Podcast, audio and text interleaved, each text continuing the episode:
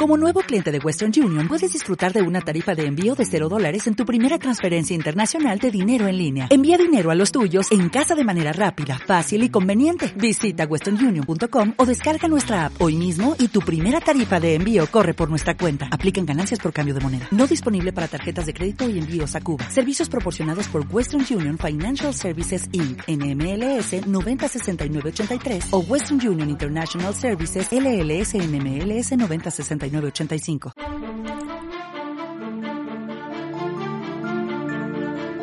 Estás escuchando Historias de Droids and Druids, donde narramos y radioficcionamos relatos de la revista y otras historias. En este episodio os traemos La verdad de los hombres pez, escrito por Andrés Vigorra y narrado por el mismo autor.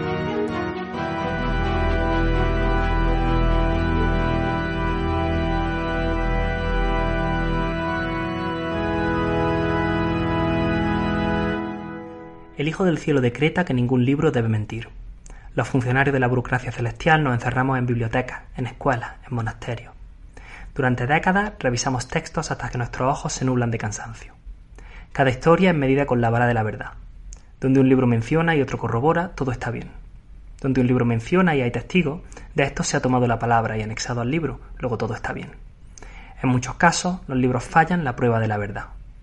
Donde no hay verdad, el Hijo del Cielo ha decretado que haya fuego. Durante las noches de verano, este y sus estimados colegas arrojan a las llamas aquellos textos que describen falsedades. El incendio de las mentiras dibuja dragones de humo e ilumina la sonrisa de las muchachas. Una de ellas tiene las manos finas de una tejedora de seda y los ojos negros como el ónice con el que los bárbaros del norte marcan sus victorias. Tras haber quemado el parque de los caminos que se dividen, este quiere acercarse, pero no se acerca. La mira de reojo, tiembla de pensarla y tiembla aún más cuando la ve venir. A ella también le falta la respiración, el rubor de sus mejillas es como la flor del ciruelo. Pero ella es valiente, abre una sonrisa como un abanico y esa sonrisa es más importante que todo lo que éste ha conseguido, más significativa que todos los honores imperiales. Tras los rituales prescritos, éste la toma por esposa. Ella cumple sus deberes hacia éste, éste cumple sus deberes hacia ella y cumple también con el Hijo del Cielo. Las noches de verano, éste y su esposa observan el fuego cogidos de la mano. Se miran en su ojo brilla el reflejo anaranjado y las manos de éste tiemblan y ella las aprieta con toda la solidez de las montañas. Este es feliz hasta que lee el Shousenji de Kaopan, donde halla lo que sigue. Noticia de los hombres pez. Más allá del mar del sur hay unos hombres, llamados los hombres Yao, que viven en el agua como peces, pero que no por ello han abandonado el hábito de tejer. Al llorar, a veces les brotan perlas. Este lo remite al Hijo del Cielo a través de sus funcionarios. Por todo el imperio vuelan cartas que buscan reputación. No hay testigos directos, no hay otros libros que avalen la historia de los hombres Yao. El Hijo del Cielo ha decretado que un libro ha de ser cierto o ser quemado.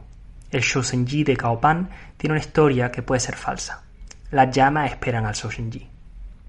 Este, por primera vez en su vida, siente que el fuego es una forma de injusticia. Este ha leído el libro una vez tras otra, lo ha compartido con su esposa y con sus venerados padres. Al leerlo, éste siente en su pecho la misma sensación que cuando su esposa le sonríe o que cuando trabaja y, a lo lejos, escucha las risas de los niños, que el mundo y su peso se disipan. A este le preocupa que se queme el Shousenji y pasa las noches en vela temiendo por su destino. Este se dirige al Hijo del Cielo a través de sus ministros. Pide que al libro se le dispense o, al menos, que su falsedad se compruebe. Por tres días, este espera una respuesta. El Hijo del Cielo escucha a este a través de sus funcionarios. El Hijo del Cielo es magnánimo, su sabiduría es alabada. Sus manos derraman arroz, jade, bendiciones. Generoso ha dado un barco, veinte marineros, mil monedas, tres balas de seda, un birrete y un compás. Este es halagado por la bondad del Hijo del Cielo. Va a comprobar si el fragmento es cierto. Shel Shenji ha de ser quemado. Partiremos cuando suba la marea. Antes de irse, este abraza a su esposa. Tiene que extender las manos sobre su hombros, tiene que inclinar su cuello, tiene que cuidarse de no apretar demasiado. Su esposa lleva al primogénito, y aunque ella se sostiene y aunque se queja de no ser como el cristal que se quiebra, éste no puede evitar tratarla con cuidado. La madre de éste murió dando a luz a un hermano, y todo esfuerzo es poco para evitar que ese horror se repita. Descendemos la corriente del Yangtze. A los tres días, este sueña con un incendio y un ratón que baila, y su esposa. Tres días después nos detenemos en una aldea. Un hombre con fama de sabio no ha sabido interpretar el sueño.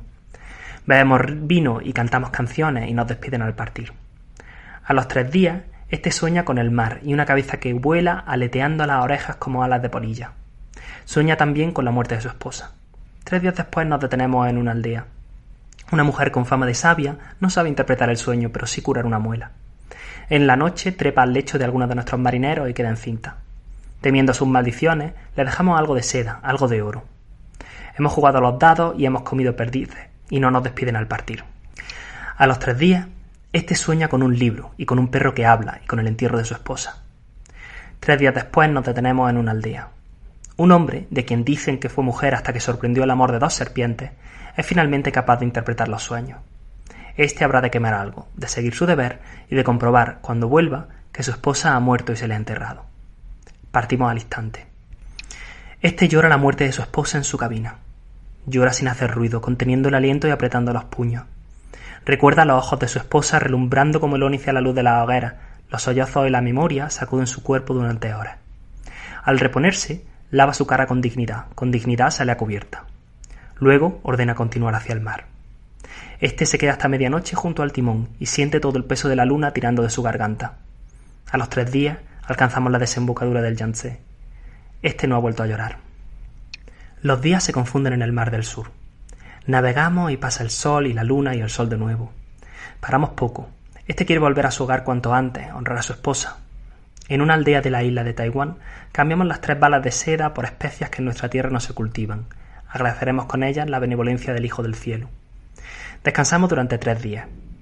Las gentes de la aldea son alegres, pero sus canciones están llenas de tristeza. Al oírlos cantar por la noche, éste no puede sino recordar a su esposa. La dignidad lo obliga a contener el aliento, aun si las llamas que no llora le, amargan la sangre. Partimos al subir la marea, pero en los oídos de éste aún retumban las canciones. Los días pasan. Hemos ido más allá del mar del sur. A los tres días, éste ve una pierna entre las olas. Se hunde, nadie más la ha visto. Tres días después, este ve una cabeza entre las olas. Se hunde, pero la vieron otros tres marineros. Dos días después, por la noche, uno de los hombres cae al mar. No lo oímos a tiempo, así que lo damos por muerto. A la mañana siguiente aparece en su cama, y en su mano sostiene una caracola. No recuerda nada, pero se niega a soltarla como si de ella dependiera su salvación. Esa misma tarde hallamos a los hombres Yao. Este ordena parar el barco en medio del mar. Las olas nos mecen y los hombres pez aparecen este ordena parar el barco en medio del mar. Las olas nos mecen y los hombres pez aparecen y desaparecen del agua haciendo honor a su nombre. Pasamos tres veces tres días con ellos, contrastando lo que dice el Shosenji. Este anota también los descubrimientos. Nadan, en efecto, como peces. Si ven el fuego, se asustan. Si ven una cuerda, se extrañan. Si ven una yegua, se ríen como histéricos. Ante un espejo, rompen a llorar y a mesarse el cabello. En efecto, a veces al llorar les brotan perlas, y es más común en el llanto de los ancianos. Este piensa en su esposa y en que la memoria de los mayores es como un pesado fardo de arena. Careciendo de comercios, vanidad o necesidades, no usan las perlas para nada. Una noche de luna llena y mar en calma, Estre creyó, creyó ver el lecho marino brillar como repleto de nácar. Si la noche es de luna nueva, esperan cantando hasta el amanecer. Su música es gutural como el sonido de las cuevas marinas. Son incapaces de hablar la lengua de la gente civilizada, no escriben, desconocen los ritos y no parece que honren a sus ancestros. Subimos a un hombre yao a bordo y tiembla de frío en la cubierta e intenta besar y tocar a uno de los hombres, hasta tal punto carecen de decencia. No hemos visto a mujeres, no hemos visto a niños. Aquella noche, en secreto, otro marinero sube a uno de los hombres pez. Yacen en la bodega entre los sacos de especias y se enredan levantando polvaredas perfumadas. A la mañana siguiente el marinero tiene fiebre y la marca de un mordisco en el hombro. Excitados, confiesa, los hombres yao se mueven como incendios furiosos y no habían notado el mordisco. Pasan las horas, la marca no se borra, ni se cura, ni se disipa. Esa misma noche el marinero se disuelve en agua de mar. No tendremos que enterrarlo. Este ha recabado el testimonio y ordenado levar ancla. Este ha cumplido su deber hacia el Hijo del Cielo y medido el Shusenji con la vara de la verdad. Solo desea ahora llegar a casa y ver la tumba de su esposa y realizar los ritos funerarios y buscar la paz y llorar y no encontrarla. El mandato del Hijo del Cielo es que los libros no tengan mentiras Tal es el objetivo que subyace a este viaje.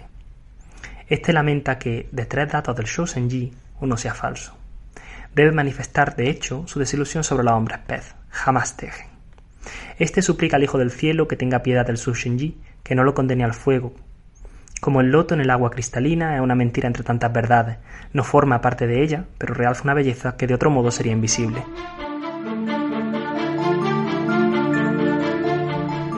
Escuchado el relato La verdad de los hombres pez de Andrés Vigorra. Y quizá te interese saber que el libro que se cita en el texto es un libro real, uno de los primeros libros de prosa escritos en China.